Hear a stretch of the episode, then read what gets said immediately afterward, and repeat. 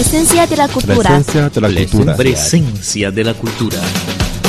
Los acontecimientos artísticos e históricos del mundo.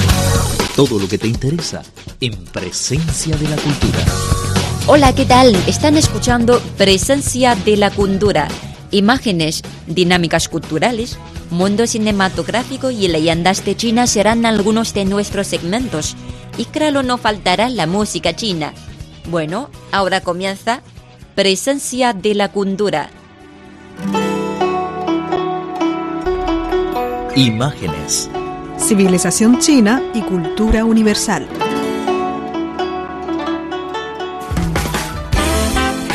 Hola, ¿qué tal? Muy bienvenidos a nuestro espacio, espacio dedicado a la gastronomía. Soy Estela Tupei y siempre me acompaña mi cariño Mauli. Hola Mauli, bienvenido. Hola Estela, qué bueno saludarte. Hola a todos.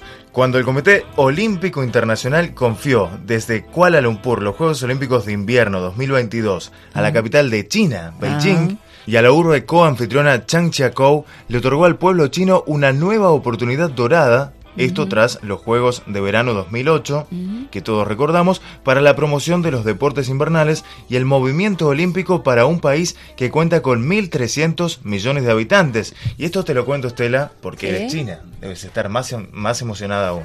Es que, claro, es una buena noticia para mí porque soy china, eh, pero para ti, Para mí también, claro. sí. Porque es este el país que en este momento está abriendo sus, sus brazos a, Ajá. a- a- a mí. Bueno, en el programa de hoy eh, creo que hay que hablar algo eh, en materia de los Juegos Olímpicos del invierno. Por ejemplo, es, es una gran oportunidad para todos los amigos ah, extranjeros de conocer la cultura tradicional de, de China, de Beijing en el invierno, eh, aunque ya estamos en el verano, ¿no? Sí. Eh, las costumbres antiguas y las comidas ricas y típicas en esta estación serán muy atractivo. Bueno, vamos a ir preparándonos desde el verano para disfrutar de las ricas comidas que nos ofrece Beijing en el invierno. Ajá. En primer lugar, si te parece, vamos a conocer la olla caliente de Beijing. ¡Guau! ¡Huagua! Sí, es mi favorito. La ciudad de Beijing, situada al norte de China, fue capital de las tres últimas dinastías feudales del país, las cuales son respectivamente Yuan, Ming y Qing. Bueno, hablamos de su historia, ¿eh? En tiempos de la dinastía Yuan, fundada por los mongoles, esta manera instantánea de cocinar se popularizaba entre los nobles mongoles. Ellos cortaban el cordero o carne de res en filetes u hojas y lo sumergían en el agua caliente. Para comerlo, undaban la salsa de sésamo con sal. Hasta la dinastía Qing, última dinastía feudal de China, este plato ya se comía mucho en el pueblo. Dicen que el emperador Qinglong gustaba mucho de la olla caliente. Por eso, en cierta oportunidad, organizó en su palacio un banquete con más de 1.500 ollas calientes y 5.000 personas invitadas. ¡Qué, Qué generoso! generoso, sí. Eh, el primer tipo de olla caliente es la ciudad de Beijing, capital de China. Los mongoles fundaron su capital en la tierra donde actualmente se ubica Beijing. Eh, y también trajeron consigo el estilo de las etnias nómadas. La olla caliente de Beijing se caracteriza por usar no el agua caliente, sino el caldo y su componente principal es el cordero. Por eso mismo, la gente de esta ciudad también llamaba a este plato olla caliente de cordero.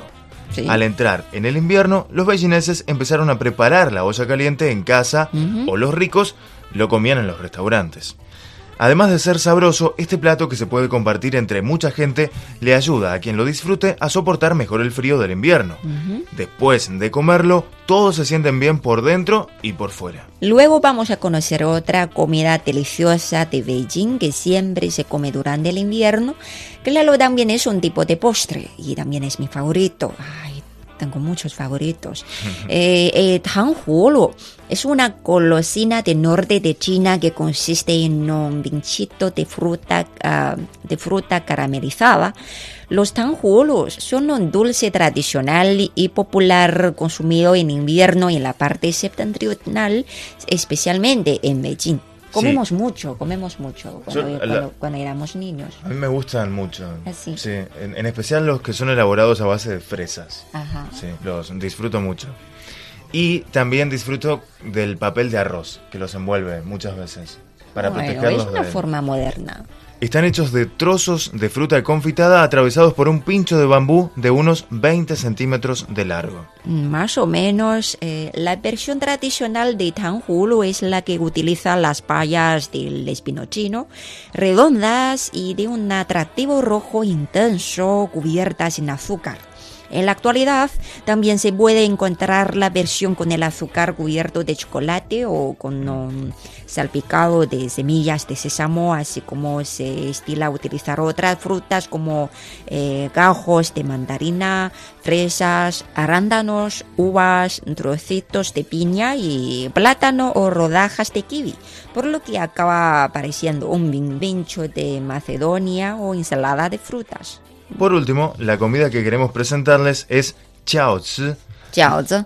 Ajá, ravioles chinos. sí.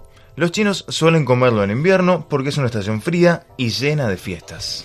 Bueno, también comemos mucho jiaozi en el invierno, en todo el año, en todas las estaciones. Bueno, en la cultura antigua de China y sobre todo al norte de China, el jiaozi se considera como la comida más rica y nutritiva. Los chaozi se elaboran rellenos de carne picada o verduras enrolladas en una delgada y fina masa, la que se suele sellar con los dedos. Los chaozi no deben ser confundidos con los huantuan. Se refiere a huntun. Sí, sí que. Los chaozi tienen una piel más gruesa, son más alargados y son más parecidos a los ravioles italianos. No tanto. pero se suelen servir con una salsa de soja o vinagre o salsa picante, mientras que el huantuan posee una fina piel y se asemejan más a una esfera. Estos se sirven por regla general en un caldo. Sí, y los jiaozi y los huntun son diferentes. Los jiaozi son una de las comidas más servidas durante las celebraciones del Año Nuevo chino. La forma que posee este alimento recuerda la de la tael china y esta es la razón por la que simboliza la buena fortuna del año que está por venir. De forma tradicional, las familias han elaborado juntas el jiaozi para las celebraciones del Año Nuevo o para la fiesta de la primavera. En las áreas rurales se sacrifica un animal y su carne se pica como relleno. Los jiaozi con rellenos dulces en lugar de salados son también populares en las celebraciones del Año Nuevo. Los jiaozi se denominan así debido a su forma de cuerno. En idioma chino, la palabra cuerno es chiao.